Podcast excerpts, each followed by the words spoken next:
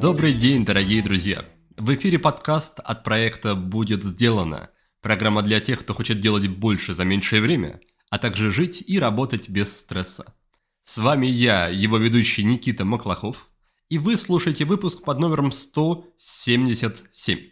Напомню, что все ссылки, сопроводительные материалы и прочие полезности вы найдете на странице выпуска по адресу willbedone.ru 177. И сегодня у меня в гостях Михаил Ян, молодой предприниматель, основатель платформы для создания чат-ботов под названием ManyChat. В 2016 году с этим проектом Михаил стал резидентом калифорнийского акселератора стартапов 500 Startups и получил от него 100 тысяч долларов – После этого моему гостю удалось заинтересовать инвесторов и привлечь еще 20 миллионов долларов. Сейчас его компания является мировым лидером чат-маркетинга. Платформой пользуются миллионы бизнесов людей, она известна в двух сотнях стран. И, судя по всему, это только начало, потому что у Михаэля грандиозные планы. При этом самому Михаэлю чуть больше 30 лет. Он яркий пример успешных и талантливых предпринимателей нового поколения – а еще он сын Давида Яна, который основал знаменитую компанию Абби и был гостем нашего подкаста в выпуске под номером 155. Возможно, перед прослушиванием этого выпуска с Михаилом вы захотите прослушать выпуск с Давидом, что я вам очень и очень рекомендую. А сегодня мы поговорим о том, как Михаилу удалось добиться такого внушительного успеха и с какими трудностями пришлось столкнуться. Почему его не остановили 40 отказов от инвесторов – Какую поддержку ему оказывал отец и оказывал ли вообще? Какие знания и навыки позволили ему так быстро развивать стартап в сфере технологий? А еще мы узнаем, зачем Михаил притворялся немым и глухим, зачем он ведет дневник времени и что считает самым важным в предпринимательстве. И перед стартом нашей беседы буквально микроанонс. Хочу обратить ваше внимание, дорогие друзья, что в понедельник, 15 ноября, стартуют очередные потоки наших программ «Спи сладко» и «Свобода от сигарет». Я уже много раз про них рассказывал, поэтому сейчас буквально коротко основные моменты. Обе программы длятся ровно месяц и основаны на моих авторских методиках работы с привычками. При этом наладить режим сна и бросить курить – это результаты, которые как бы лежат на поверхности и которые заявлены в описании. Но на самом деле все гораздо глубже и серьезнее. Ведь по итогам программы вы начнете дружелюбнее и заботливее относиться к себе, более грамотно обращаться со своими потребностями, понимать мотивы своего поведения и корректировать его, то есть поведение, без давления на себя, без стресса и без титанических усилий. Поэтому от всей души приглашаю вас в это приятное, пусть и не всегда простое путешествие, и жду вас на нашем сайте willbedone.ru, там вы найдете описание и сможете зарегистрироваться. А теперь давайте переходить к разговору с Михаилем. Приятного прослушивания!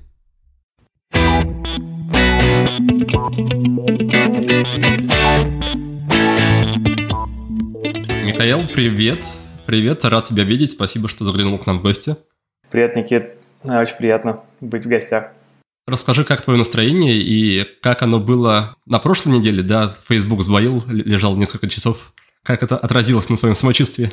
Настроение хорошее. Сбой Фейсбука никак на самом деле особо не влияет, потому что они периодически бывают. Это было такой побольше сбой.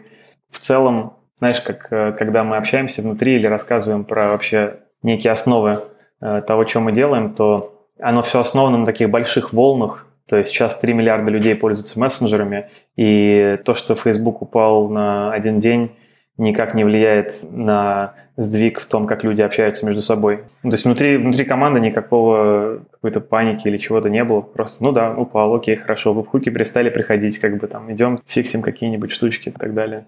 Ты убежден, что он too big to fail, слишком большой, чтобы э, развалиться, перестать работать?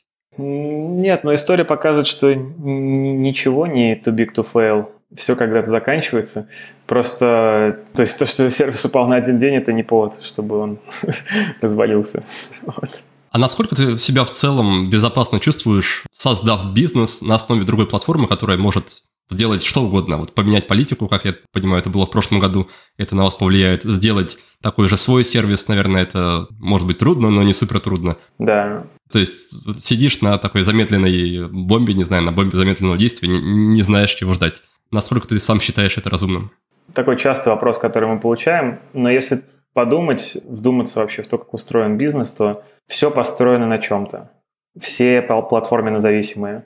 Мы сидим на Фейсбуке, Facebook э, сидит на App Store, э, App Store сидит на государственных политиках и том, что можно, что нельзя. Например, Южная Корея, которая заставляет э, Apple там, делать платежи таким образом, чтобы это было удобнее разработчикам, или государства, которые принимают те или иные решения в рамках privacy, и когда законы Европы новые принятые определения того, что является устройством электронной коммуникации, влияет на то, что может делать мессенджер в этих странах. Все от друг друга зависит, это все экосистема. Поэтому мне кажется, вопрос не в том, что кто платформенно зависимый, а кто не платформенно зависимый. Мне кажется, что ключевой вопрос, насколько стабильная платформа. То есть э, люди, которые там строят на App Store, там App Store имеет абсолютно унилатеральное право просто взять и выкинуть тебя, потому что ты можешь потом на них в суд подать, все что угодно сделать, но в целом Apple как бы может это сделать. То же самое с Google. И такие ситуации периодически происходят, когда меняются интерпретации политик и того, что дозволено, или когда меняются сами формулировки. Как, мне кажется, что здесь главный риск, который мы, мы взяли на себя, это то, что мы пошли в платформу, которая была еще не а, устаканенная, которую еще трясло в процессе того, когда она понимала, кем она хочет стать и для чего она хочет вообще делать э, автоматизацию. Этот период во многом пройден, потому что сейчас мы видим, что платформа только расширяет свою функциональность. Сейчас на мессенджере выходят очень прикольные апдейты. Инстаграм недавно раскрылся, вот буквально этим летом. WhatsApp сейчас все больше и больше становится приветливым для именно малых бизнесов, а не только для энтерпрайзов, для которых они сделали изначально выпуск. В целом мы видим только положительные движения в плане раскрытия платформ. В этом плане мы считаем, что все правильно, потому что, ну, так или иначе, все, все рискованно. И нам кажется, что мы сделали очень удачное вложение, потому что сейчас мы делаем номер один чат-маркетинг платформу, и очень рады тому, что чат-маркетинг продолжает развиваться, и сейчас все будет больше и больше платформ. Если раньше мы начинали только с мессенджера, сейчас у нас три платформы, э, Instagram, WhatsApp и Facebook Messenger, ну плюс еще классические каналы SMS и email. Вот. Плюс мы будем добавлять новые мессенджеры, то есть идет диверсификация также, так что все хорошо. Немного отойду в сторону. Как тебе удалось сохранить такой хороший русский язык? Наследие, я так понимаю, с одной стороны Китай, с другой стороны Армения – много связи с э, Америкой. Давай как это по порядку. То есть дедушка китаец, бабушка армянка, еще с другой стороны дедушка и бабушка – это Россия и Молдова. То есть там много всего намешано, но родители все-таки встретились в Москве. И я родился и вырос в Москве, поэтому да, язык уже у меня, скажем так, никуда не уйдет. Вот. А в Америку мы начали ездить э, в 2014 году. И э, с тех пор мы проводим большую часть времени там, но каждый год мы проводим 3-5 месяцев в России. А что еще в твоем арсенале, кроме русского и английского? В принципе, все. Есть какие-то отдельные слова из э, армянского, но сказать, что я говорю на этом языке, это будет очень-очень-очень сильным преувеличением. Истории про полиглотов и 10 языков не будет? Нет, не будет. Я просто знаю хорошо русский и английский. Ну, здорово, иногда этого, да, более чем достаточно. Я бы хотел, ты знаешь, у меня всегда была такая, мне кажется, у многих есть такая мечта, значит, выучить еще побольше языков, выучить армянский, китайский. Я бы еще, на самом деле, хотел бы выучить, э, наверное, испанский и арабский. Но, как бы, учитывая основную основную занятость и вид деятельности, то что мне подсказывает, что если это произойдет, то не скоро. Ну, может быть, вы скоро вернетесь к работе с Телеграмом, а потом вслед за Павлом будете общаться с арабскими шейхами, и вот тогда как раз пойдет активное изучение. Да, да, может быть, может быть.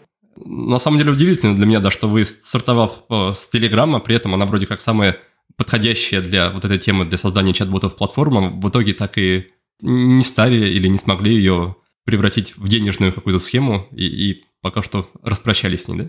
Не совсем. Все-таки мы с нее начали, она до сих пор работает, просто она работает... Как это было вообще? В 2015 году, когда открылась платформа на Телеграме, мы сделали бота для создания ботов.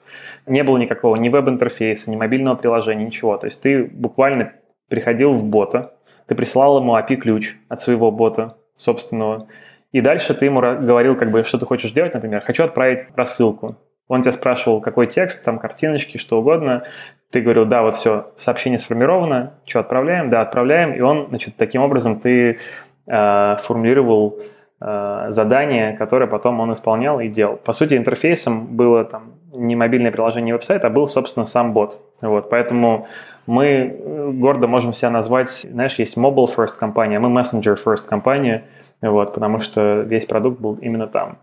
А, эта штука выросла, э, но когда мы начали идти в новые платформы, то мы поняли, что профессиональные маркетологи и бизнесы, ну, то есть для них этого интерфейса мало, им нужно делать более сложные штуки, им нужно делать штуки, которые драйвят бизнес-результаты, собирать лидов, им нужно собирать заказы, им нужно автоматизировать ответы поддержки, а, им нужно делать фоллоуапы, всякие разные виды маркетинга компаний и так далее. И а, мы для этого, собственно, сделали уже веб-приложение полноценное, которое сейчас вот и э, выросло в то, чем ManyChat является сейчас. Это все началось, когда Facebook открылся в апреле 2016 года. То есть это было уже 9 месяцев после того, как мы начали на Телеграме. И причина, почему мы сразу не встроили, то есть начали с одной платформы, конкретно с мессенджера, просто потому что у нас было тогда три человека. Был я, мой co-founder и один фронтенд-разработчик у нас просто не было возможности встроить, там, поддерживать две платформы или делать какой-то универсальный конструктор или что-то еще. То есть у нас был traction на Телеграме, мы думали, либо нужно переносить всю Телеграм функциональность на веб, либо нужно делать э, для Facebook, и мы решили рискнуть. У нас на Фейсбуке не было никакого traction а. Поясни, пожалуйста, значение слов для тех, кто далек от мира стартапов пока. Traction – это когда у тебя рост, ну, то есть какая-то сцепка с рынком, да, то есть что у тебя что-то пошло, поехало и двигается, вот. Да, то есть не было, на Фейсбуке как бы ничего не было, мы начинали с нуля, на, на, на Телеграме был рост, вот, там была какая-то сцепка, потому что мы росли вирально, люди приходили просто через сарафанное радио, все больше и больше людей пользовалось, и был такой большой выбор, либо ехать дальше на этом, либо начинать с нуля на Facebook Messenger, но платформа, которая имеет охват в 10 раз больше, чем то, что было тогда на Телеграме. Вот. И мы решили, что мы молодые и еще готовы много рисковать, вот, поэтому мы решили начать с нуля на Фейсбуке. Сколько тебе было в тот момент? 25-26.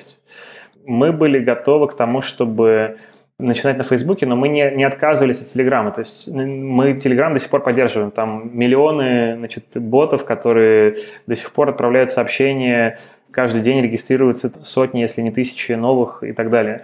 Просто там очень ограниченный функционал, но при этом мы обожаем Телеграм.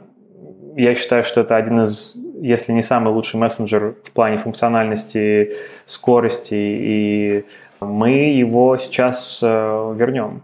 Мы уже интегрированы с э, Facebook Messenger, Instagram, WhatsApp, и сейчас будем интегрироваться с Telegram. Уже полноценно, как бы через веб-платформу, где можно будет делать кучу крутейших штук, кучу крутейших автоматизаций, а не просто какие-то базовые штуки. Классно. А расскажи немного о том, пожалуйста, с каким багажом, знаний, опыта, чего-то еще ты подошел как раз к этому возрасту, к моменту создания маничата? Ну, у меня две такие, наверное, большие области знаний или э, интересов. Я интересуюсь технологиями, я интересуюсь психологией. С примерно 5-6 класса я начал программировать. Еще там, помню, в 6-7 лет мы там на этот, программировали, ну так, псевдопрограммирование, когда это черепашка с этим перо опустить, перо поднять, значит, шаги, поворот на столько-то градусов, там можно было разные штуки, но это уже был такой какой-то это был базовый опыт э, в первом классе. Basic Fortran, это был уже там пятый-шестой класс. Вот оттуда все началось. Потом были там другие штуки. Я во флеше еще мультики рисовал, на экшен скрипте, значит, третьем программировал э, какие-то флеш-игры. Эта часть вот связана именно с технической составляющей. То есть я думал, что я хорошо понимаю там устройство компьютера и все остальное до тех пор, пока я не познакомился со своим кофаундером. В сравнении понимаешь, как бы, насколько ты скажем так, новичок, но при этом разговаривать э, на, как бы на равных и понимать вообще, там, почему как бы это занимает столько времени, есть ли какой-то способ это оптимизировать там, и так далее. Это получается, это очень полезный навык чтобы не просто верить на слово. Просто люди, которых как бы нет технического какой-то подготовки, то это сильно сложнее. Там нужен человек, с которым хороший, хороший контакт связан, э, есть. А вторая часть – это психология. То есть я закончил психфак Высшей школы экономики, бакалавриат, и эта штука, наверное, одна из самых интересных для меня тем вообще в мире, как мы принимаем решения, думаем, почему мы принимаем иные решения, что нас мотивирует, что, как, как устроены наши эмоции.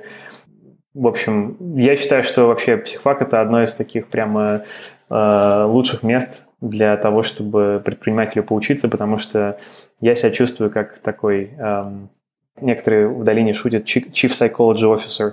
То есть э, ты все время занимаешься терапией с коллегами, с партнерами, с сотрудниками, с инвесторами, с... везде как бы работа с людьми.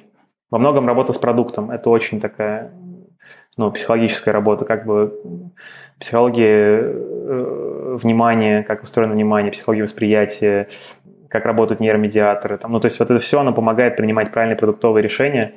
А, мне кажется, это очень полезный навык, набор навыков. А после вышки ты не ходил больше никуда получать какое-то дополнительное второе высшее образование? Вот все эти истории про психологию принятия решений, про нейромедиатора, это уже больше про самостоятельное изучение, да, про книги, курсы, подкасты и так далее? И, и да, мне, мне, уже, мне уже сложно отличить, как бы, где там какие-то мои инициативы против того, что было, скажем так, в программе самой вышки. Вот, вышки была очень, крут, очень крутая программа, классные преподаватели. Мы ездили на практики на непростые аппараты. Мы делали, там сами проводили практики с ЭЭГ, со всеми э, датчиками, гелями, выставлением всего этого дела. Делали э, всякие интересные программы biofeedback. То есть, когда ты смотришь, например, на шарик, и ты пытаешься попасть в состояние, когда у тебя альфа-волны доминируют. Ну да, биологическая обратная связь. Да, да, да. Вот всякие такие штуки, как бы это вот прямо у нас было в здании, то есть это даже никуда ездить не нужно было, чтобы ЭЭГ поделать. То есть там прямо очень такая э, хорошая была подготовка. Так что, ну, я всегда изучал, конечно, и дополнительные вещи тоже. Там, если посмотреть на книжки, которые я в какой-то момент привез вообще просто в офис, то там очень много по саморазвитию, очень много вещей по невербальной коммуникации, по презентации, очень много вещей, связанных с бихевиоральной экономикой, то есть вещей там Дэн Арили, Predictably Irrational, там всякие книжки, связанные с э, тем, почему какие-то идеи выстреливают и как мы делимся определенными мемами э, между собой. В общем, там скажем так, э, и фундаментальный knowledge, и такой практически более прикладной. Круто. И при этом психология вышки – это была твоя вторая попытка получить высшее образование, да? Первый год, когда я поступил в вышку, я вообще поступил на МИЭФ. То есть это Международный институт экономики и финансов. Но я с него ушел через полгода. Это очень, очень крутой э, факультет, там двойная программа с Лондонской школой экономики, но у этого есть своя цена, это то, что у тебя никакого свободного времени не остается. Вот. А мне всегда очень важно было, чтобы было свободное время на то, чтобы заниматься какими-то своими проектами и своими инициативами. Вот, мне нужна автономия, там э, ее было недостаточно. Поэтому я, собственно, перешел с МЕФа на психфак. Тогда поделись заодно, пожалуйста, какие были проекты, может быть, до Маничата, если образование мы плюс-минус обсудили. На что ты тратил свободное время? Одним из первых проектов была школа фокусов. То есть э, я с 15-16 лет увлекаюсь карточными фокусами когда я с МЕФ уходил, то вообще думал, что я буду это, зарабатывать тем, что я буду выступать. Вот. То есть я тогда не было идеи сделать бизнес. Мне там было 17 лет, и я думал, вот, у меня есть увлечение, я могу там заниматься этим по очень долго, вот, оно явно меня драйвит. Когда я переходил на психфак, то вообще изначальная идея была в том, что я вот как бы буду здесь учить и получать какое-то высшее образование, но вот я, значит, буду заниматься этим. Неплохо получалось, то есть я в какой-то момент даже выступал там на днях рождениях, там уже получал какие-то деньги за это. Потом стало просто понятно, что это не масштабируется, то есть тебе нужно все время, значит, э, обменивать время на деньги, опять же, времени мало. вот, то есть, если ты хочешь э, э, зарабатывать больше, то тебе нужно вкладывать больше времени. Поэтому я решил, значит, обучать. Это позволяло масштабировать время, то есть просто собирать больше учеников и за тот же самое количество времени обучать других, как делается фокус, как делается презентация и так далее. А потом следующий шаг был то, что это все перешло в онлайн. То есть я сделал офлайн курс, он до определенной степени зашел, но просто я не делал его достаточно долго, потому что я сразу был следующий шаг, как бы а это все можно еще больше, может, еще, быстрее масштабировать. И тогда я сделал, собственно, э, такой, по сути, э, e-commerce через такого intellectual property, то есть я продавал конкретные фокусы, не просто так-то карта подснимается, значит, и все, есть целая индустрия, которая обучает э, микромагии, да, и разным видам фокусов. Там в Америке есть популярные сервисы Illusionist или Теория 11. Модель такая же, только вот сделанная конкретно э, мной там и в России. Мы выкладывали ролики на YouTube сам, самих фокусов, получали десятки тысяч, сотни тысяч просмотров. Большинство этих просмотров, они были не целевые, потому что это люди, которым просто был интересен сам эффект от самого эффекта уже получаешь ценность. Но в конце как бы было написано, что вот слушай, если тебе хочется научиться, то переходи на сайт, и там ты можешь заплатить и получить обучение с презентацией, со всеми остальными штуками. Вот, сделали такой сайт. Продали его небольшие абсолютно деньги, но для студента э, это было мне уже тогда лет 18, наверное, 19. Вот, это был такой первый какой-то опыт. А потом уже пошел Ucamedy, вот, это 2010-2011 год, когда мы начали делать развлекательное э, приложение, э, такой развлекательный портал, который фишка его была в том, что лента подстраивается под твой вкус. То есть э, мы верили в то, что сейчас там большинство людей, которые ходили на разные развлекательные сайты, Пикабу или что-то еще, они все получали такую общую некую ленту популярного.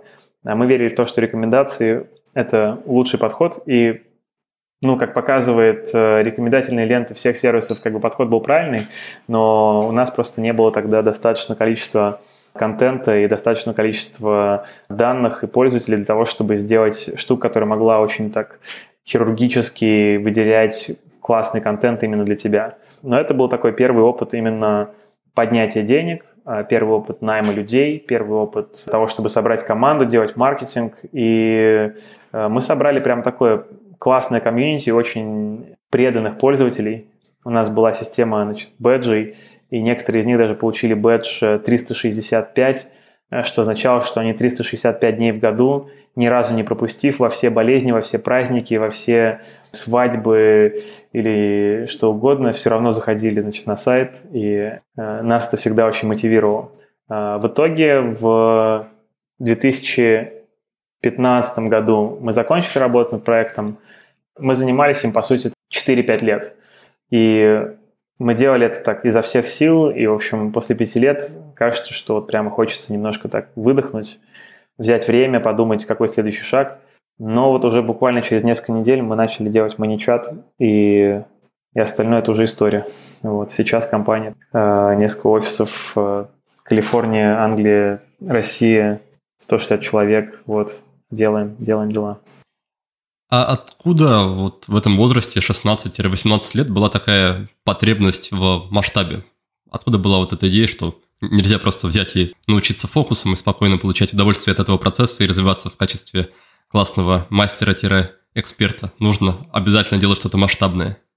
Потому что я время все время хочу обратно, мне кажется. Мне кажется, что ключевая штука была в том, что если бы я просто продолжал, если бы я, например, не переходил в обучение – то ты не можешь получить время обратно. То есть, мне кажется, вот сейчас, когда мы с тобой говорим, то тема с переходом с МИЭФа на психфак была в том, что мне не хватало времени на свои проекты и на то, чтобы не знаю, читать книжки, э, общаться с людьми, с которыми мне интересно общаться, делать какие-то свои тренировки и так далее.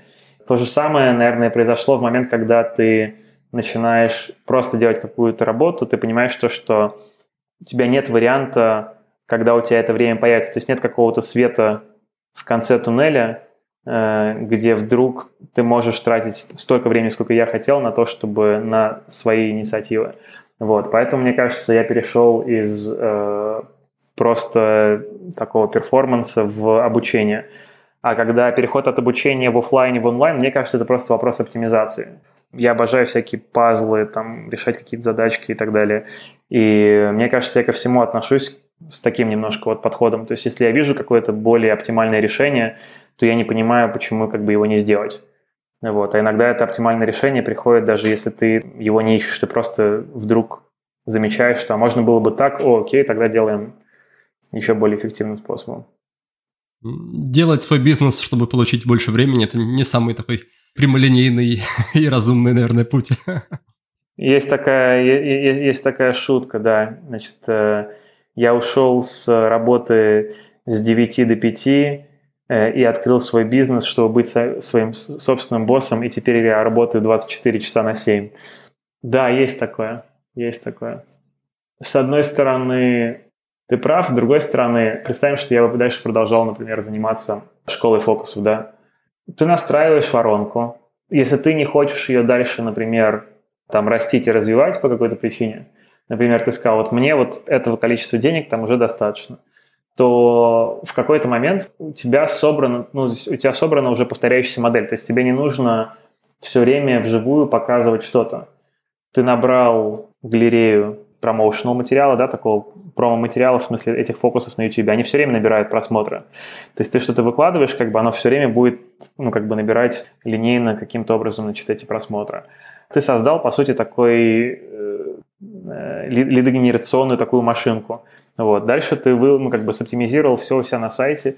И, в принципе, ну, понятное дело, что там нужно будет в какой-то момент, ну, как бы обновлять и добавлять, и реагировать на движение рынка и так далее, но это все равно после такого изначального инвестирования года, двух, трех, в какой-то момент можно себе представить, что машинка собралась и завелась на каком-то достаточном уровне. Если говорить про выступление, то там вообще сложно себе представить вообще, как это возможно. То есть сам, сам формат, ты не собираешь там машинку. Ты каждый раз собираешь уникальный перформанс. Вот. А здесь все-таки идет сбор машинки, которая потом в какой-то момент может чем-то стать. Конечно, это требует э, больших усилий и каких-то знаний, более разносторонних знаний и всего остального. И шансов ее собрать не очень много – но хотя бы такая возможность есть, если в первом случае ее просто не существует. А сейчас на, на данном этапе развития тебя и компании ты ощущаешь, что тебе хватает времени на, на все, что ты хотел добавить в свою жизнь? Ты знаешь, э, времени всегда, ну как бы времени не хватает. Вот. Но с другой стороны, бизнес это такая интересная э, задача, которая все время меняется, которая все время тебя чему-то новому учит она надоедает только в момент, когда у тебя долго что-то не получается. А когда у тебя бизнес развивается и растет, то ты чувствуешь, что каждый день ты узнаешь что-то новое, ты оказываешься в новых ситуациях, перед тобой возникают новые челленджи. То есть мне интересно решать новые задачи, сталкиваться с тем, с чем я не сталкивался до этого, пробовать, фейлить, пробовать снова доходить до побед, успехов и, и так по новой. Мне, мне, наверное, очень неинтересна ситуация, когда что-то превращается в рутину. Я в рутине абсолютно ну, не могу существовать. А что насчет того периода, когда вы после выпуска из акселератора получили 40 подряд отказов от инвесторов? Был ли это как раз период, когда, когда интерес терялся или уже почти потерялся? Какие мысли позволили не бросить это занятие? Ну, демотивация возникает, когда не получается. У всех проектов которые делают что-то новое и что-то, что еще не похожее на то, что делали другие, будут такие периоды. Каким бы классным не было или не классным было бы начало, в процессе у, всех проектов будут ситуации, когда будут проблемы – и это тоже очень интересный опыт. В тот момент, э, да, у тебя возникает, как бы, когда тебе много людей говорят нет и отказывают, у тебя не получается, ты не можешь понять, как бы, а как, как решить эту проблему, как решить эту такую задачку. Ну, руки начинают опускаться. Такой, это тренажер под названием, в английском есть слово resiliency, устойчивость, крепкость, упругость. Это тренажер в том, чтобы научиться проходить сквозь подобный опыт и не останавливаться, вставать, продолжать двигаться, делать дела, которые ты себе поставил, восстанавливать свой эмоциональный баланс любым другим способом, находить положительные эмоции в других областях своей жизни для того, чтобы не скатываться в какое-то выгорание или депрессию. Скажем так, тот период тоже был очень непростой, но он был очень полезным как обучающей программы. В российском инфополе среди всяких спикеров, мотиваторов, иногда предпринимателей встречается идея, что чтобы строить проект, нужно быть голодным, желательно бедным, в общем, чтобы мотивация была прям тебя подгоняла, не могла тебе спокойно сидеть, спать э, не давала. А я так понимаю, что твоя точка старта была не такой, у тебя базовые какие-то вопросы были закрыты, и вопрос, вопрос в том, что подталкивало и продолжает подталкивать тебя, что тебя мотивирует к созданию, развитию компании. Наверное, вопрос, что такое базовые как бы, потребности были закрыты и так далее. Если ты про то, что про отца и про там все это дело, то как бы отец никогда... Ну, то есть у отца китайские корни, там не принято особо баловать детей как-то или что-то. Тебе там дают э, некое достаточное количество поддержки для э, того, чтобы ты был в каком-то вот базовом состоянии, но ничего сверх... Ну, то есть я помню ситуацию, когда там 18 лет, там мои друзья, значит, в институте ехали в Амстердам, там будет какая-то тусовка, значит, друганов, ну, понятное дело, что за все это платят, значит, родители. Если кто-то даже и работал, то никто не зарабатывал столько, чтобы сама платить билеты, гостиницы и все остальное. Вот, и я помню, как я пришел, значит, к отцу и сказал, что, слушай, вот там друзья едут, давай это, что, на что папа сказал, ну, как бы хочешь ехать, иди это, зарабатывай и езжай, что, что тебе мешает, вот. Мне тогда было неприятно, ну, то есть, как бы в моменте ты не понимаешь, сколько человеку стоит в каком-то смысле сил. Понятное что там для него как бы это все там, ну, не какой-то там большой вопрос. Ему намного неприятнее то, что я буду как-то на это реагировать, во всяком случае, в моменте для меня это будет как-то вот неприятно, что я как-то, не знаю, там, э, не пойму его и так далее это для него является костом, а не то, что там э, деньги или что-то еще. Но потом ты понимаешь, ну, то есть я очень рад как бы там его подходу, потому что ответственность э, перекладывается на э, тебя, тебя учат тому, что ты отвечаешь за свою жизнь. Если чего-то хочешь, то как бы иди и сделай и имей все, что хочешь. Поэтому вот так вот. А если говорить про старт, то деньги на изначально на проект как бы мы взяли из того из нашего подарка с Сашей на свадьбу. Саша моя жена. Э, нам родители сделали подарок, который никак не относился к бизнесу. Он относился к тому, чтобы просто, значит, там мы как-то обустроили квартиру, потолки были не покрашены, штукатурка, там все остальное. Ну, как-то просто привести в порядок жилье. Вот. А мы все это дело с Сашиного разрешения как бы вбухали в то, чтобы начать маничат. Этого, этих денег хватило, чтобы мы дошли до того, чтобы нас взяли в 500 стартапов.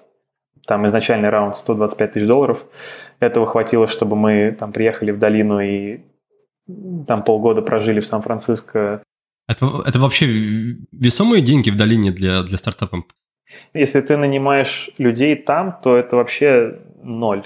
ну, то есть, как бы у тебя один разработчик там будет там, стоить 150-200 чем-то, там, если не больше, в год. Ну, понятно, что мы ни, никого не нанимали в долине, как бы у нас э, это является конкурентным преимуществом, то, что мы знаем русский язык, то, что у нас есть знакомые в России, то, что мы можем нанимать местный талант. У нас таких костов не было, поэтому для нас эти деньги были абсолютно, ну, как бы весомые. Ну, там, у нас было три человека в команде, мы на них могли существовать там достаточно долгое время для того, чтобы, ну, то есть, э, обеспечивать э, себя дожить до того раунда. Ну, то есть, по сути, весь смысл акселератора в том, чтобы довести тебя до демо, чтобы ты дожил до демо-дня и на демо-дне поднял денег. Учитывая наши, то, что у нас косты были в разы меньше, чем у людей, которые нанимают людей в Америке, то нам этих денег на самом деле хватило бы сильно дольше, чем до демо-дня. Нам бы их хватило там на год и, может быть, даже больше. Снижение костов – это отличный такой способ быть как, как фаундеров Airbnb называли тараканами, потому что они три года делали Airbnb, у них ничего не получалось, но они никак не умирали. вот. Для того, чтобы в самом начале, до того, как у тебя нет вот этого роста, этого traction а, этой сцепки с рынком, то cost ы нужно держать как можно более низкими до тех пор, пока ты не почувствуешь, что ты знаешь, что нужно делать, для кого делать и так далее. У нас уже был какой-то traction, и в итоге после этих отказов и после всего остального в итоге нашлась одна компания, один фонд, проинвестировал в нас, и мы тогда подняли сид-раунд. Если ты лучше всех понимаешь проблему, и у тебя есть классное решение, и ты дальше можешь найти хороший, то, что называется go-to-market, то есть хороший способ дойти до этих людей, которым, у которых есть эта проблема, и предложить им свое решение. И финальная, последняя часть как бы этого – это модель, то есть модель твоей монетизации, она тоже соответствует твоему рынку и всему остальному. То вот это вот то, что тебе нужно найти. То есть все говорят про Product Market Fit, а у Брайана Балфора есть такая модель из четырех фитов. Product, Market, Channel и Model. То есть э, рынок, да, который, у которого есть проблема, продукт, который решает эту проблему, канал распространения, чтобы дойти до этого рынка, и модель, которая подходит этому рынку. Для того, чтобы найти нужную модель монетизации и в целом обеспечить своему проекту прибыль, важно разбираться в теме финансов. В частности, знать, какие финансовые инструменты можно использовать для развития компании и для общения с инвесторами. Это знание позволяет повысить эффективность и процессов, и команды. Так что в продолжении темы я представляю нашего сегодняшнего партнера, компания Нетология. Это образовательная платформа, которая обучает современным востребованным профессиям. Более 40 тысяч выпускников, 10 лет на рынке и 10 направлений обучения. Сейчас Нетология совместно с Российской экономической школой запускает программу по финансовому менеджменту и финтех для руководителей бизнеса. В процессе обучения вы освоите принципы управления финансами и узнаете, как рынок оценивает компании. Вместе с инвесторами и экспертами-практиками из ведущих компаний и самой школы студенты изучают реальные кейсы, а затем отрабатывают инструменты на своем бизнес-проекте. Программа стартует 20 ноября, и ее можно пройти как отдельно, так и в рамках комплексной программы MBA от Нетологии. Для слушателей нашего подкаста Нетология дает скидку размером 20% на эту программу – чтобы воспользоваться скидкой, при разговоре с менеджером программы скажите, что вы слушатель подкаста «Будет сделано». Ищите ссылку на программу по финансам от Нетологии в описании к этому выпуску. Ну а теперь давайте продолжим наш с Михаэлем разговор и узнаем, что еще влияет на успех стартапа. Часто говорят, и, по-моему, в твоих интервью это тоже мысли фигурирует, встречается, что предприниматель, фаундер и его мышление являются, по сути, бутылочными горлышками в контексте развития компании. Расскажи, пожалуйста, как, как менялось твое мышление и в целом твоя жизнь по мере роста компании, и что ты делал, если делал, чтобы твое как раз мышление соответствовало темпу роста твоей компании, то есть менялось так же быстро, как э, росла твоя компания?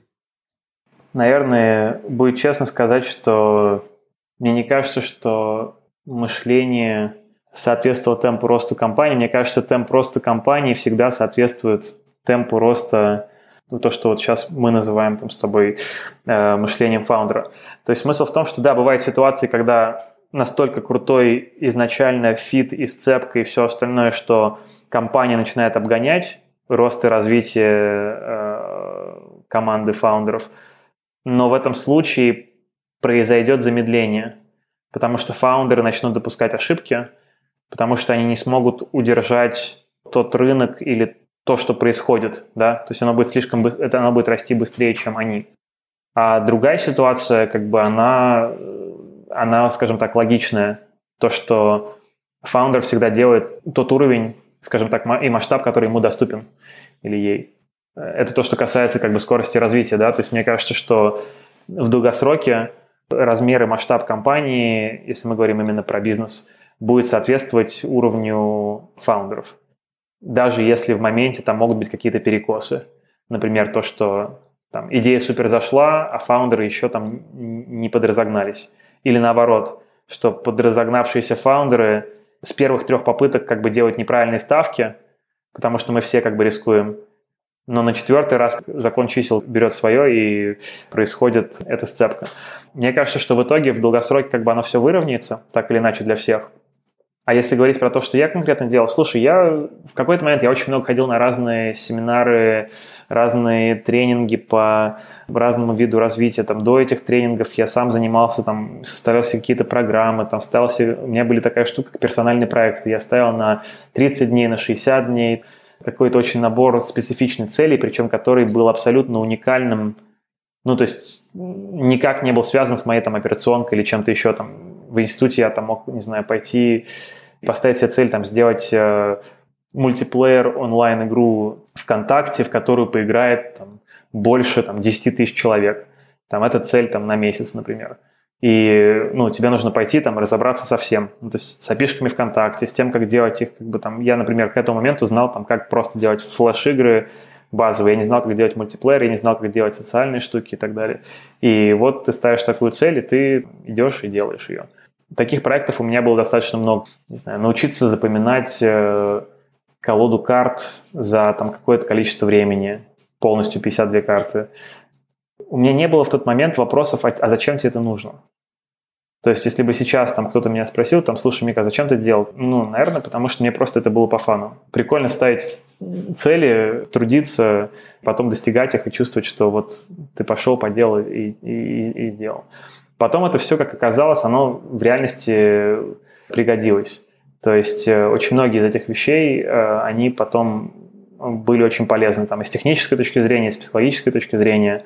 Я помню, что один из проектов был, когда я, например, я тогда не знал слов э, випасана, значит, или что-то еще, потому что это был, там, не знаю, 2009 год какой-нибудь. Несколько дней ходить и не разговаривать ни с кем и при этом ты живешь свою жизнь, да, ты, тебе нужно ходить там в продуктовый там или еще куда-то, то есть это не э, какой-то выезд, где все готовы к тому, что ты будешь молчать. Ты там, должен немым прожить, значит, в городе. Помню, что я ходил глухим, я специально покупал какие-то затычки, значит, какие-то шумоподавляющие, значит, э, в специальных строймагазинах, значит, наушники. Там, к сожалению, ты все равно слышишь сквозь кости, сквозь рот, все равно как бы ты не можешь добиться полной глухоты но, в общем, были такие какие-то опыты. Я помню, что даже я хотел слепым походить, и я купил даже этот, э, специальную вот эту палочку с разметкой флуоресцентной оранжево-белой. Так и не дошел. Но потом я сделал эту штуку. Там был, не было несколько дней, к сожалению. Там, был, там было 36 часов. Э, все равно очень-очень полезные такие опыты. Они просто тебя ставят в неудобную позицию, когда ломаются твои стандартные паттерны восприятия и твои какие-то шаблоны, и ты начинаешь как бы это такой способ э, на время проснуться и заново начать воспринимать мир. Вот. Потому что у тебя обрубаются какие-то каналы восприятия, и ты начинаешь жить за счет других. Они немножко такие, знаешь, не совсем относящиеся напрямую к бизнесу, но это просто как примеры. Это больше было в студенчестве и первые годы после этого. После этого было много разных тренингов и всего остального. То есть я на кучу всего ходил. Вот. Очень много там интересных идей то, что в тебя зашло во время воспитания, то, что в тебя зашло во время каких-то книжек, э, какие-то твои установки, которые ты просто скопировал абсолютно неосознанно, э, маркетинг, там все что угодно, это все как бы так расчехляют, показывают тебе. Мне кажется, это тоже очень полезно, как один из этапов э, такого движения вообще осознать, что они есть, эти установки, что как они работают, где они тебе помогают, где не помогают, поработать с ними. Очень полезно. В какой-то момент ты чувствуешь, что оно доходит до какого-то такого насыщенности. То есть, когда ты ездишь, но ты уже не чувствуешь, что ты чему-то учишься. То есть в какой-то момент я прям помню, это было такое очень осознанное понимание того, что ты вроде бы ты все слышишь и видишь и понимаешь, то есть тебя это уже не меняет. Для меня это является таким самым главным, наверное, признаком, то есть э, развития. Меняется ли то, как ты принимаешь решения, меняется ли твой опыт жизни и твое переживание жизни. В момент, когда эти изменения не происходят, значит то, что ты ничему новому не научился, это значит то, что это как бы сейчас как какое-то идет такое уже э, автопилот. Вот. Если идет автопилот, нужно искать новый подход, нужно искать новые способы себя выбивать из, из такого состояния полусна. Там есть куча других штук, но, в общем, это такое, такая бесконечная лестница. Ты упомянул, что в тот момент тебе слово випассана было не очень знакомо, а сейчас это поменялось? Сейчас этого больше медитации, ретритов в твоей жизни? Сейчас мне слово знакомо, вот, медитации больше. Знаешь, в какие-то моменты было сильно больше, сейчас я больше пользуюсь этим как инструментом. Есть какие-то практики, которые я делаю каждый день, есть э, какие-то вещи, которые я использую как, э, ну, то есть зная, какой эффект имеет инструмент, я применяю их в тот момент, когда мне нужен этот эффект. Да, есть, есть, очень, есть очень много разных инструментов, каким образом можно повлиять там на свое физическое состояние, на свое эмоциональное состояние, на свое ментальное состояние. Все эти практики имеют очень разную природу. Каждый из нас так или иначе имеет какой-то набор механизмов саморегуляции. Кто-то может пользоваться медитацией, кто-то может пользоваться тем, что почитает книжку, кто-то может поиграть в игры, кто-то может, там, не знаю, посмотреть телевизор. И это все некие активности, которые имеют какой-то предсказуемый конечный результат. И наша жизнь складывается из того, что мы входим, знаешь, в такой узор некий. Мы привыкаем к определенному набору переживаний, и э, мы начинаем этот узор как бы повторять. Э, не совсем изо дня в день, так было бы совсем скучно, а примерно я бы сказал, что у этого узора есть какой-то такой более длительный промежуток. Какие-то вещи как бы каждый день повторяются, какие-то каждую неделю, какие-то месяц, там квартал, какие-то из года в год, какие-то имеют как бы такие многолетние какие-то циклы. Но в целом вот складывается такой некий общий узор, который идет из, с одной стороны, из каких-то наших генетических предрасположенностей, то, к чему мы привыкли. Кто-то привык, например, жить в постоянной спешке. И если человек находится не в спешке, то человеку становится очень некомфортно. Вроде бы человек говорит, типа, да расслабься, все нормально, как бы этот отдохни, выдохни. А человек, если отдыхает, то ему наоборот, вот у него как бы, у него стресс просто огромный. А если вот он вроде бы другим кажется в стрессе, и он может быть на самом деле, ну, физиологически в стрессе, но с точки зрения там своего именно восприятия, там то, что вот ему комфортно, для него это будет вот эта вот зона комфорта, да а для кого-то наоборот. Одна из вещей, которые я делаю, это я изучаю, как на меня влияют разные вещи, пытаюсь научиться серфать э, по жизни э, с помощью разных каких-то техник. Я не особо про ЗОЖ, если честно. Я считаю, что каждый должен жить жизнь как, как, как ему хочется. Вот. И мне не кажется, что жизнь, она про то, чтобы набрать как можно больше, не знаю, дней э, в какой-то хай-скор, значит, сколько ты дней прожил или что-то еще.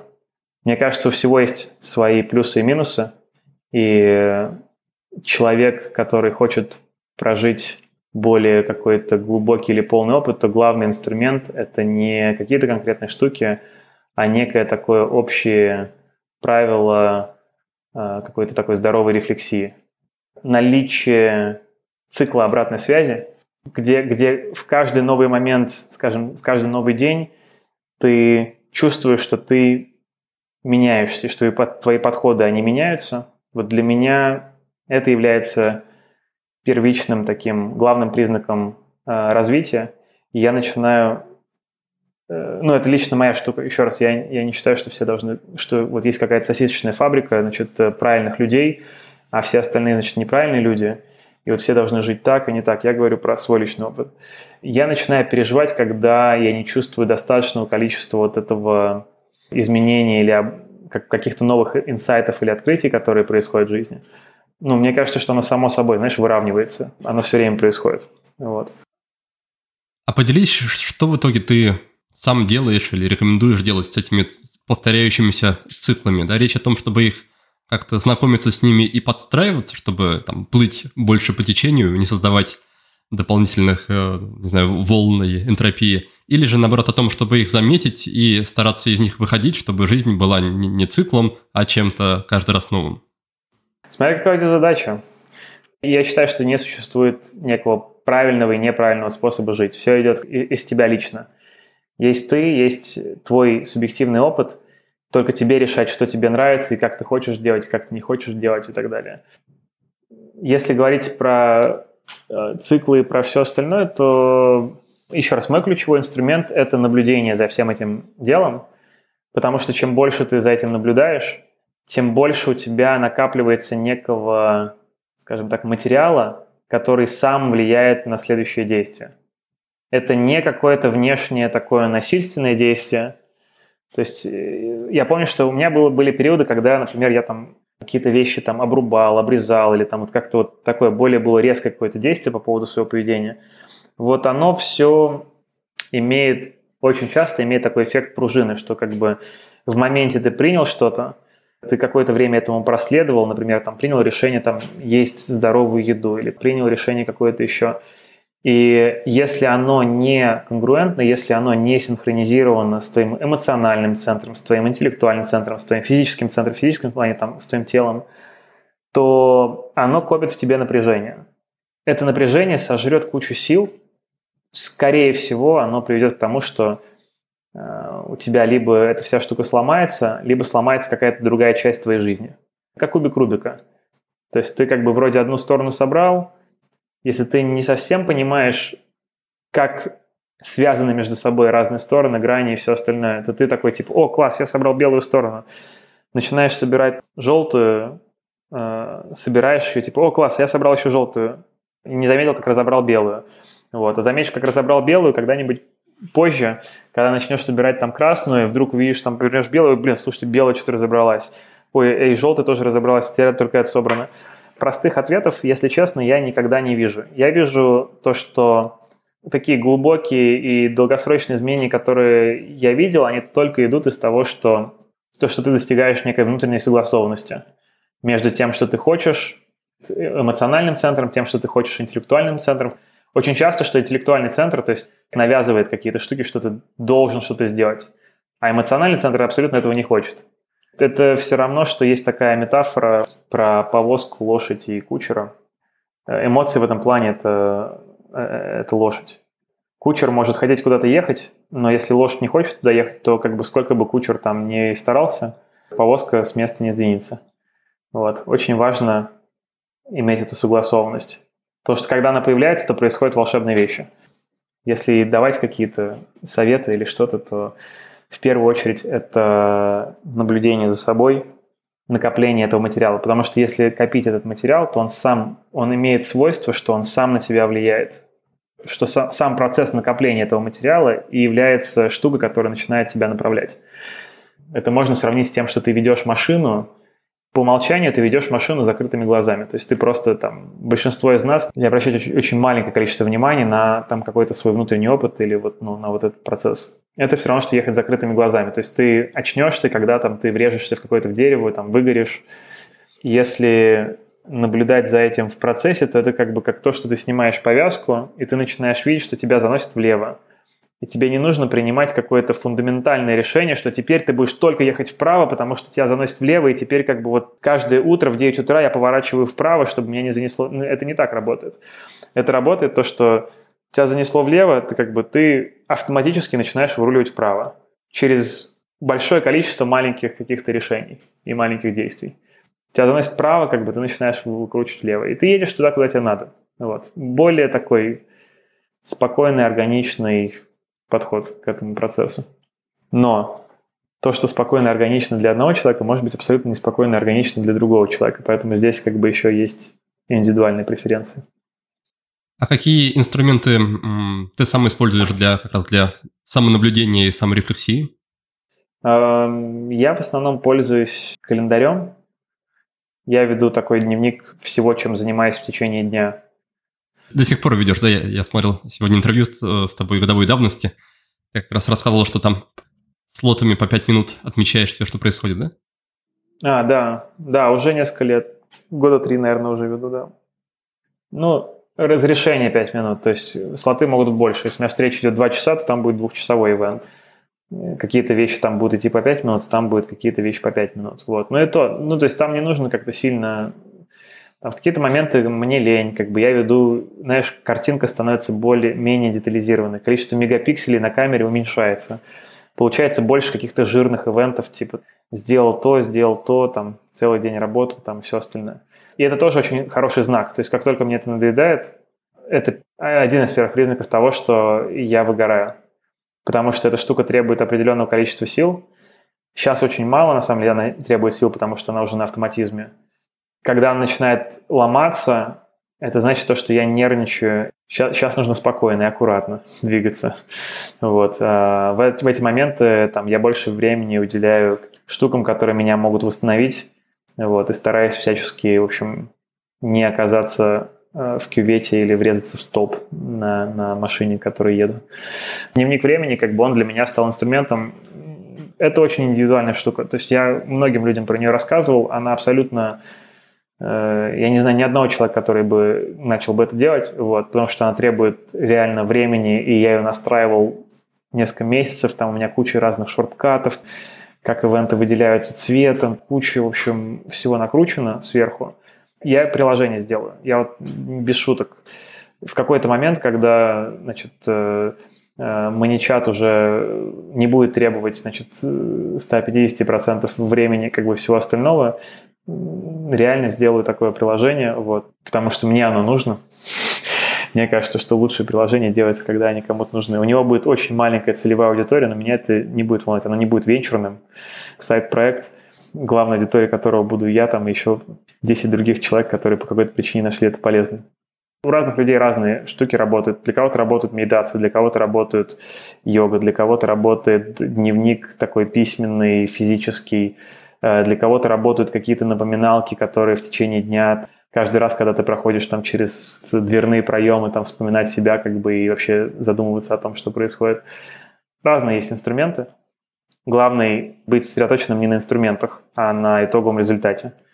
А итоговый результат которого хочется добиться, это то, чтобы больше времени смотреть внутрь, что сейчас происходит, почему я делаю то, что делаю, что важно, действительно ли это стоит таких эмоций каких-то. Чаще всего, ну, большую часть времени, как бы это вопрос того, как какие-то вещи оптимизировать в плане того, что там минимизировать какие-то негативные эмоции, которые там по какой-то причине сейчас не хочется испытывать, и добиться какого-то результата.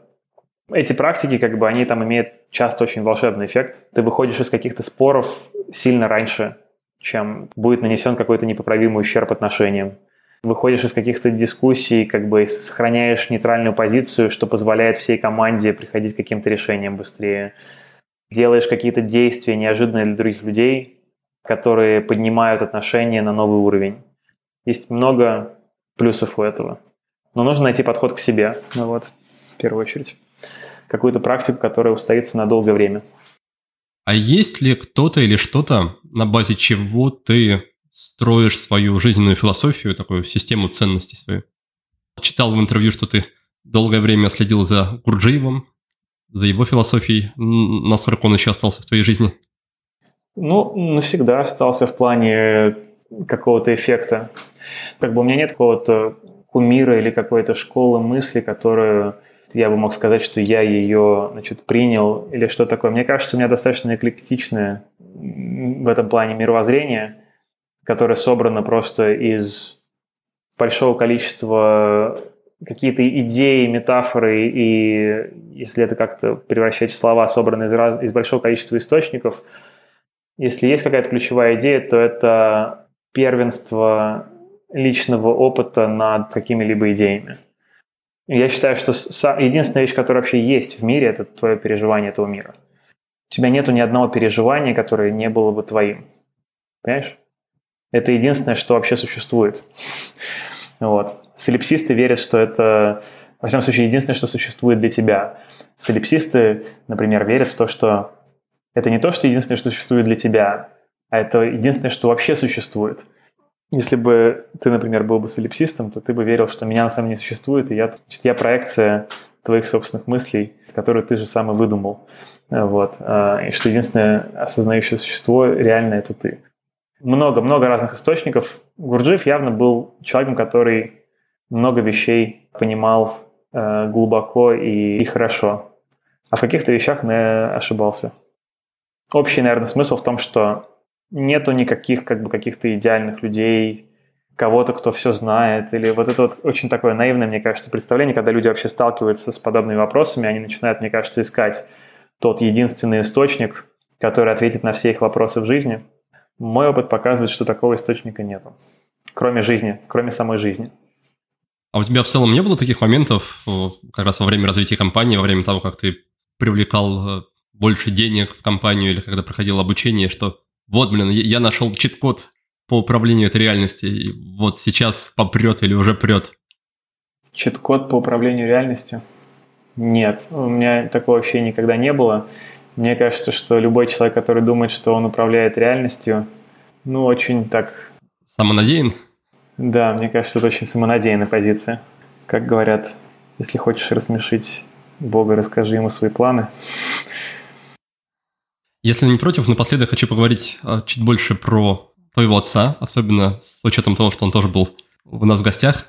Хочется услышать историю ваших отношений с другой стороны, со второй. Чувствуешь ли ты, или, может быть, чувствовал ли ты раньше какое-то а, давление, дополнительную ответственность на тему того, что вот я сын Давида Яна, и значит не должен подвести, не должен ударить в грязь, в грязь лицом, там, должен показать результат не хуже в бизнесе где-то еще. Было ли какое-то напряжение с этой стороны? Мне кажется, какое-то желание что-то доказать было, но не потому что... Мне не кажется, что это связано с э, тем, что вот какой-то есть урод, и вот, вот нужно что-то доказать для кого-то на публике. Мне кажется, что это нужно было в первую очередь мне самому.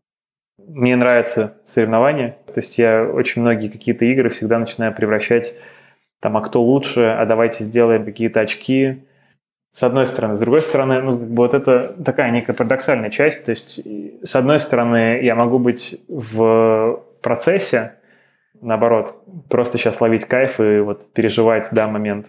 Но я также очень люблю соревновательную часть. Это просто разные нейромедиаторы, и я кайфую от обоих. Поэтому соревновательная часть точно э, была, давление, честно, не особо.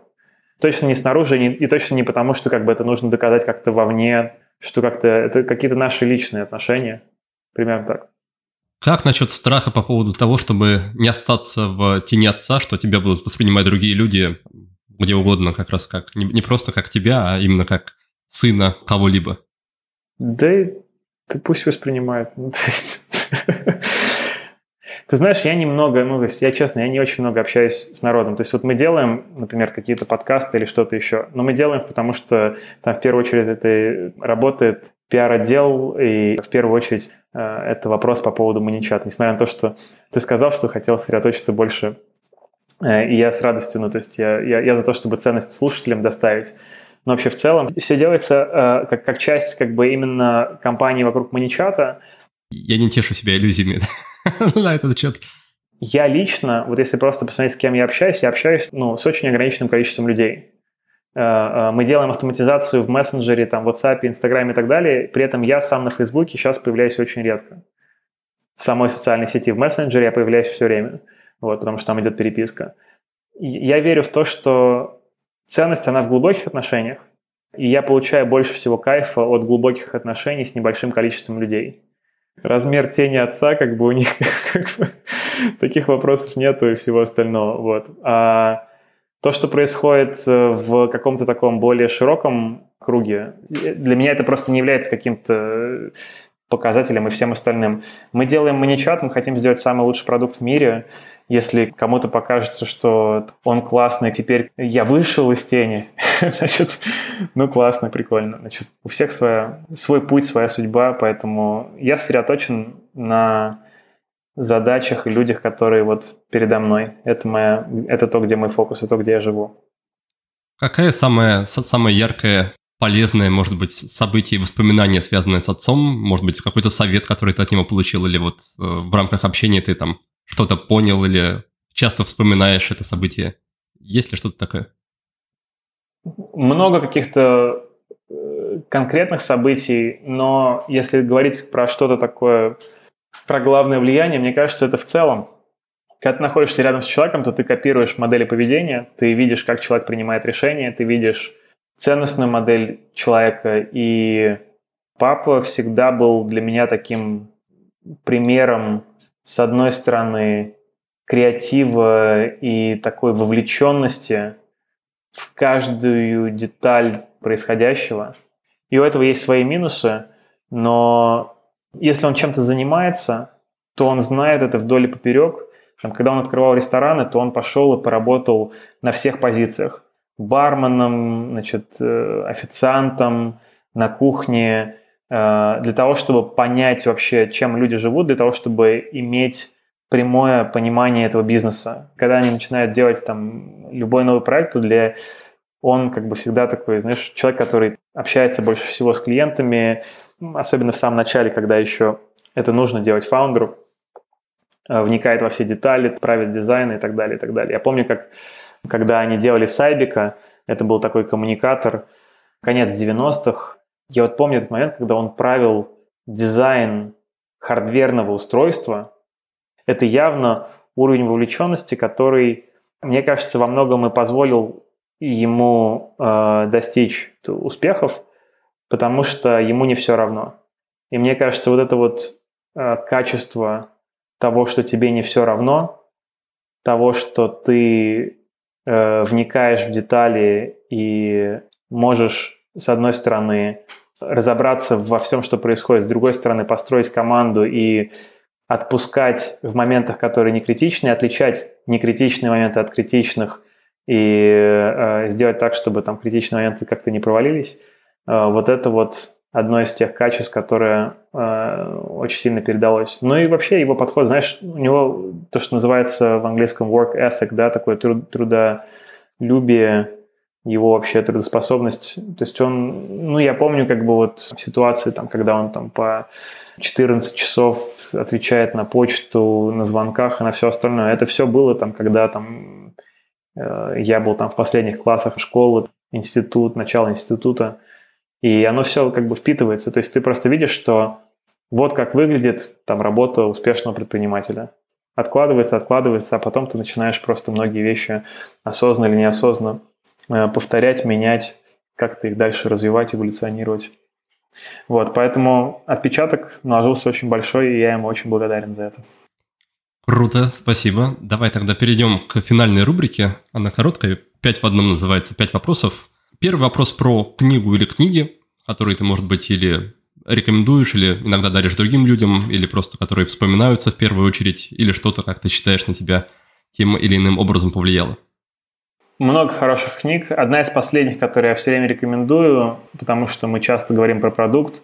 Книжка «Спроси маму» про то, как вести пользовательские интервью. Она, наверное, одна из лучших книг по соотношению длина сколько э, времени нужно потратить, чтобы ее прочитать, и сколько ценностей вы получите из-за того, что вы прочитаете. Очень короткая, и при этом очень быстро становится понятно, почему, скорее всего, если вы ее до этого не читали, э, вы проводите сейчас интервью с клиентами не совсем правильно и достаете не всю правду. Очень полезная книжка, если вы занимаетесь стартапами или продуктом. Отлично. Второй вопрос про привычки привычка, практика, ритуал, может быть, что-то, что есть в твоей жизни, что ты делаешь плюс-минус каждый день и что считаешь прямо полезным, важным и классным. Давай остановимся на ведении дневника э, времени. Это штука, которую делаю каждый день и считаю очень полезной. Хорошо. Третий пункт про инструмент. Это может быть что-то виртуальное, какой-то сервис, сайт, приложение, так и что-то реальное из физического мира – чем ты опять-таки пользуешься и считаешь это для себя полезным, удобным или просто классным? Календарь и OmniFocus. А, если вдруг вы ищете новый туду-лист, то посмотрите на OmniFocus. Если вы до сих пор верите, что новый туду-лист может решить ваши проблемы. Кстати, это отличная тема для обсуждения, потому что вот туду-листы – это прямо офигенный инструмент, но он такой простой и настолько сложно им правильно пользоваться. Я прямо сейчас, когда делал э, значит, очередной подход и разбирал OmniFocus, я вдруг понял, ты луковицу как бы очищаешь, и ты вот у тебя каждый раз новый слой, новый слой, ты все ближе и ближе к какой-то сердцевине, какой-то ценности. И э, вот у меня было очень много периодов, таких заходов, когда ты начинаешь пользоваться, потом перестаешь пользоваться, потом начинаешь пользоваться, потом перестаешь с каждым разом ты лучше и лучше понимаешь, зачем ты вообще делаешь эти вещи, зачем ты создаешь эти проекты, или там ты делаешь такие или не такие отметки, ты начинаешь видеть это именно как инструмент управления своим собственным вниманием, вниманием и намерением. Четвертый пункт про вопрос. Вопрос для саморефлексии, который, может быть, ты или уже задаешь себе периодически, или можешь предложить людям задавать самим себе, чтобы к чему-то прийти, что-то узнать, лучше как раз управлять своим вниманием. Вот все в таком духе.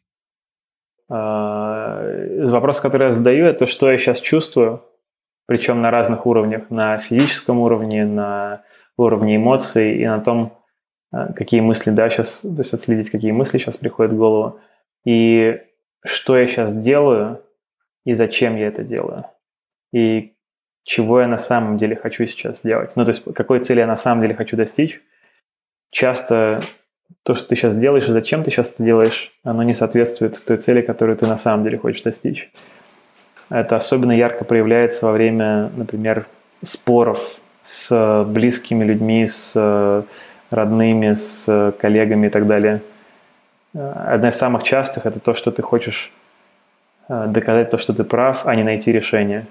Показать, что ты лучше или ты как-то больше знаешь, достичь какой-то цели, которая не с близкими, когда ты начинаешь задумываться, на самом деле чаще всего хочешь внимания, принятия любви и какого-то глубокого и теплого опыта, и при этом делаешь какие-то совершенно другие вещи.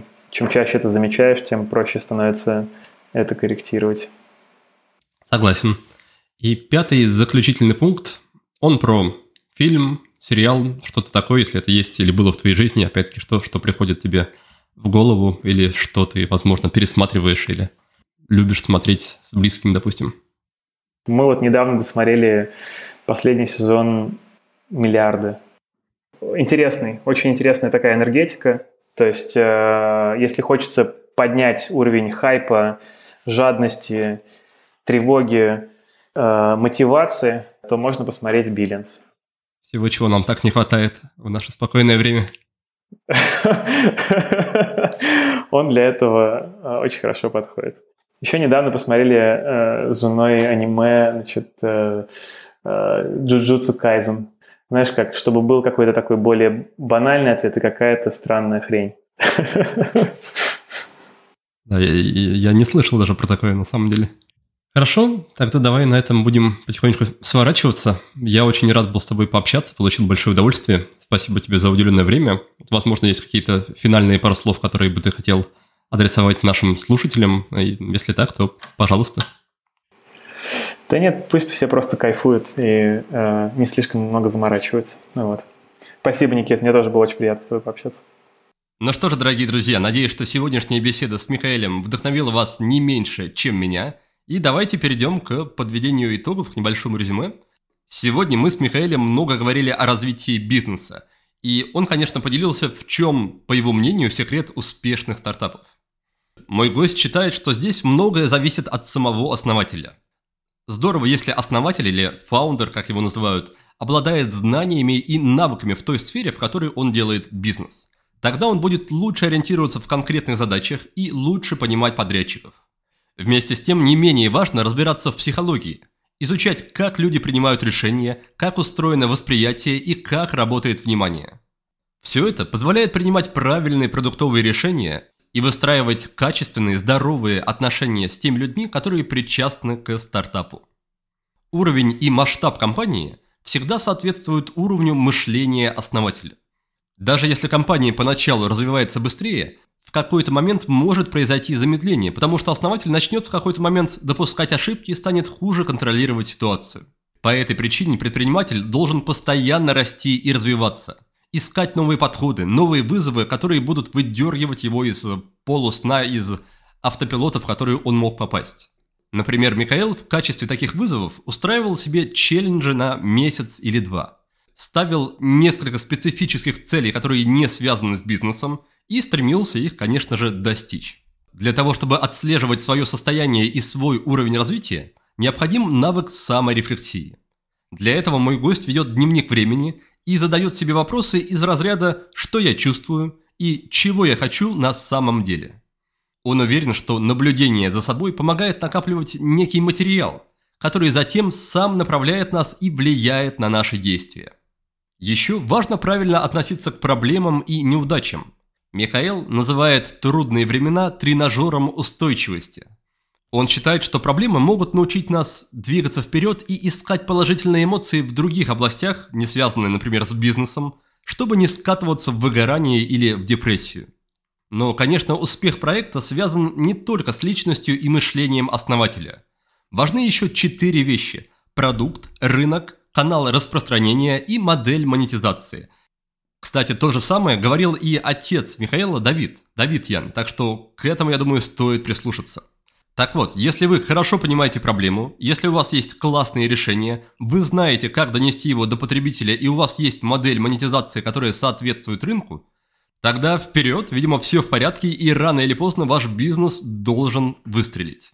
Этого я и желаю всем настоящим и будущим предпринимателям, которые меня сейчас слушают. А тем из вас, кто вне сферы бизнеса, желаю успехов в том, чем вы занимаетесь. На этом на сегодня все. Спасибо большое, дорогие друзья, что остаетесь с нами. И до встречи в следующих выпусках. Пока.